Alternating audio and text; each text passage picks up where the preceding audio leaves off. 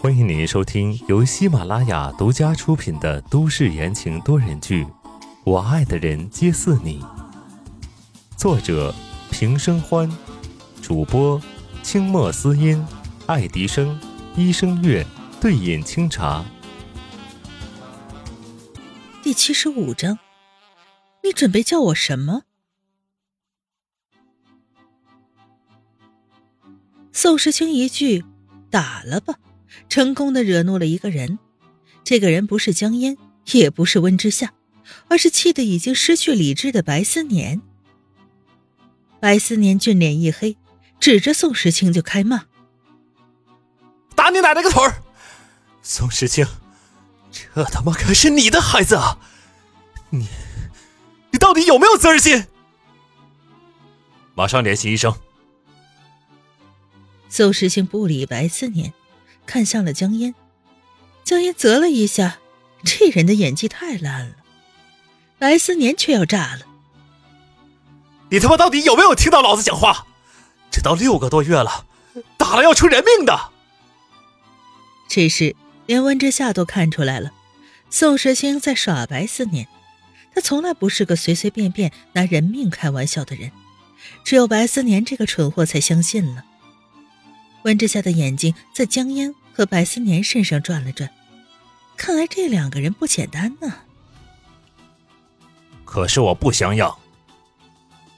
宋时清回绝的干净利落，白思年的脑子都不想一下，冲口而出：“我养。”气壮山河的两个字，瞬间镇住了病房里的其他三个人。宋时清眼底掠过了戏谑。脸上写着“我就知道”几个字，温之夏下巴都要掉了。要知道，白思年可是混迹夜店的浪子呀。最震惊的就是江烟了，他站在白思年的身边，瞪大眼睛，一眨不眨的看着那个背影，无意识的紧紧的抓紧了衣角。病房里瞬间的安静下来。你刚刚说什么？江烟轻声的问道，脸上带着一丝期待。白思年说完了，才意识到自己干了什么，心一虚。他只是猜测江烟的孩子跟他有关，却并不能确定，毕竟两个人只有过一次。而且现在江烟的身份是宋太太，她不能当着别人的老公面要孩子呀。我，我是说。白思年支支吾吾的磕巴，刚刚对上宋时清还天不怕地不怕，现在面对江烟却连一句整话都说不出来。江烟眼睛里的光一点点的暗淡下去，他知道白思年万花丛中过，片叶不沾身的性格，根本就指望不上他。只是这个孩子，终究以后只有妈妈。我去做产检了。江烟转身直接离开病房，白思年还想跟过去，江烟扭过头来，脸上没有一丝的温度，眼中明显是厌恶。不要跟着我，我说了，这孩子跟你没关系。现在我一看到你就反胃，离我远点儿。房门咚的一声关上，像一巴掌狠狠的拍在白思年的脸上。这话说的很重。白思年定在当场一动不动，温之夏急得差点将人给踢出去。宋时清握了握温之夏的手，示意他稍安勿躁。温之夏平静了内心的焦虑，试探性的叫了一声：“小白。”过了五秒钟，白思年的身形才动了，他转过身来，对温之夏笑了笑。我听方琦说你们出事了，担心你们过来看看。既然现在没有什么问题，就先走了。说完，他也不等温之夏回答，急匆匆的离开。看着他离去的背影，温之夏有些担心。你说，小白和江小姐到底是怎么回事啊？他们的事儿，他们自己会解决的，感情只能靠自己顿悟。别人只会越帮越忙。宋时清意味深长的解释道：“温之夏叹了口气，看他现在的样子，还有很长的路要走啊。”他转过身来，瞪着宋时清：“你还添乱？”宋时清一撇嘴：“谁让他欺负他的人？”“嗯，行了，你睡会儿吧。”温之夏将病房的温度调高，走过来坐在宋时清身边。他刚做完手术，经过这么一闹，哪里受得了？但是床上的人并没有自觉性，反而睁着黝黑的眼睛，直愣愣的看着温之夏。温之夏不解的问：“干嘛？”你刚刚叫白思年什么？宋时清眼睛微微眯起，温之夏一愣：“啊，叫小白呀？”哼！宋大少爷冷笑一声，什么话也不说，直接闭上了眼睛，不管了。温之夏无语，这人什么毛病啊？宋时清整整睡了一整天，等他醒过来的时候，已经是第二天下午了。病房里静悄悄的，一个人也没有。忽的，他听到了门外的交谈声。门外，温之夏站在病房外，惊讶的看着风尘仆仆的人。林墨哥哥，你怎么来了？林墨身上还穿着戎装，线条刚正的脸上笑了笑。哈哈，我刚从训练基地赶过来，看到你没事就好了。温之夏眼神一软，欣慰的轻声道：“你不用担心我的。”林墨看了看病房的门，欲言又止。温之夏大概知道他要问什么，果不其然，林墨皱皱眉道：“那你和宋时清？”我和他没什么。温之夏接得飞快。只是他为了救我受了伤，于情于理，我都应该表达一下我的歉意。啊，那就好。林墨呼出一口气，安心的笑了。那我先回基地，还要训练一段时间。你如果有事，就随时给我打电话。温之夏点点头，林墨摸了摸温之夏的头，转身大步的走了。温之夏的嘴角还挂着温暖的笑。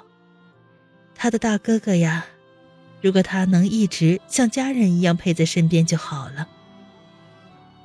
温之夏打开病房的门，走进去，刚到床前就看到宋时清一动不动的盯着他。你醒了？温之夏柔声道。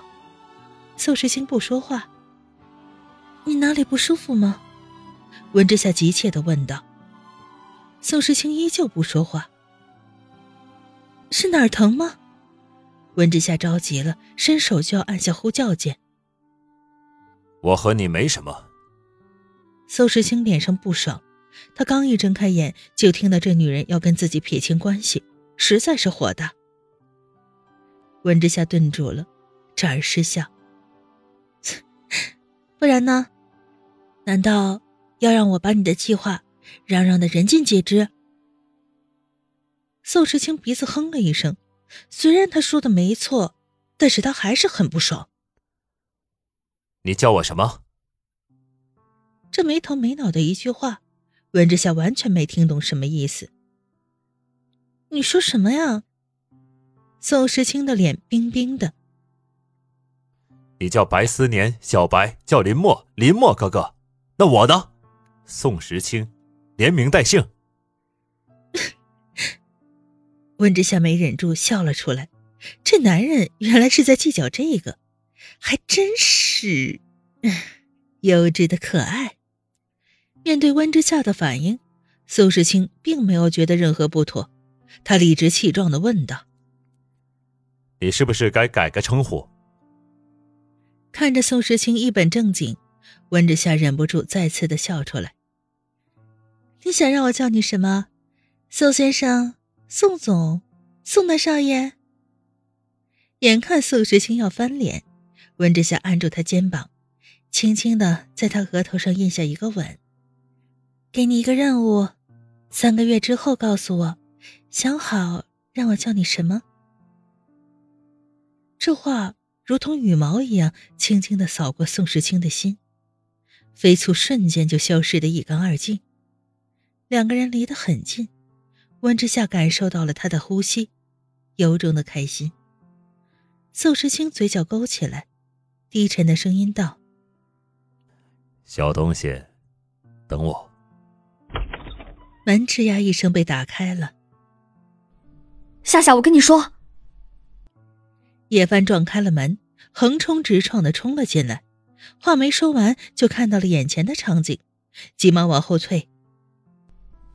哎呀，不知道两位正在忙，我等会儿再来。温之夏直起身子，无奈的笑了笑，高声道：“ 行了，你过来啊。”叶帆把遮挡眼睛的手拿下来，先是瞥了眼宋时清，见他也没什么反应，便挪着小步子回来了。他也不确定，万一这死变态炸了呢？你要跟我说什么呀？温之夏忽视了叶帆扭捏的动作，直接问道。叶帆神色一正道。你知不知道温博远的案子结了，最后还是按照意外事故来处理的。于红已经把他的尸首带回去了，三天之后举办丧礼。他想干什么？温之夏眉头皱成一团，我完全不知道这件事情。去看看不就知道了。宋时清漫不经心的建议道：“去拔掉牙齿的狗，能翻起什么浪？”叶帆点点头，看向温之夏。哼，你男人就是霸气。腾的一下，温之夏脸红了。切，你胡说什么啊？显然叶帆知道了其中的原委，挤眉弄眼的说：“哟，还害羞了呢。”宋时清丢给叶帆一个我很满意的眼神，叶帆拍了拍胸口，表示完全理解。行啊。温之夏看着两人互动，又好气又好笑，连忙转移话题：“我根本没接到通知，怎么去？”宋时清冷哼一声，脸上满是不屑：“就凭你是温博远的女儿，别说葬礼，连温博远是火葬还是水葬，都是你说了算。”听众朋友们。本集播讲完毕，感谢您的收听。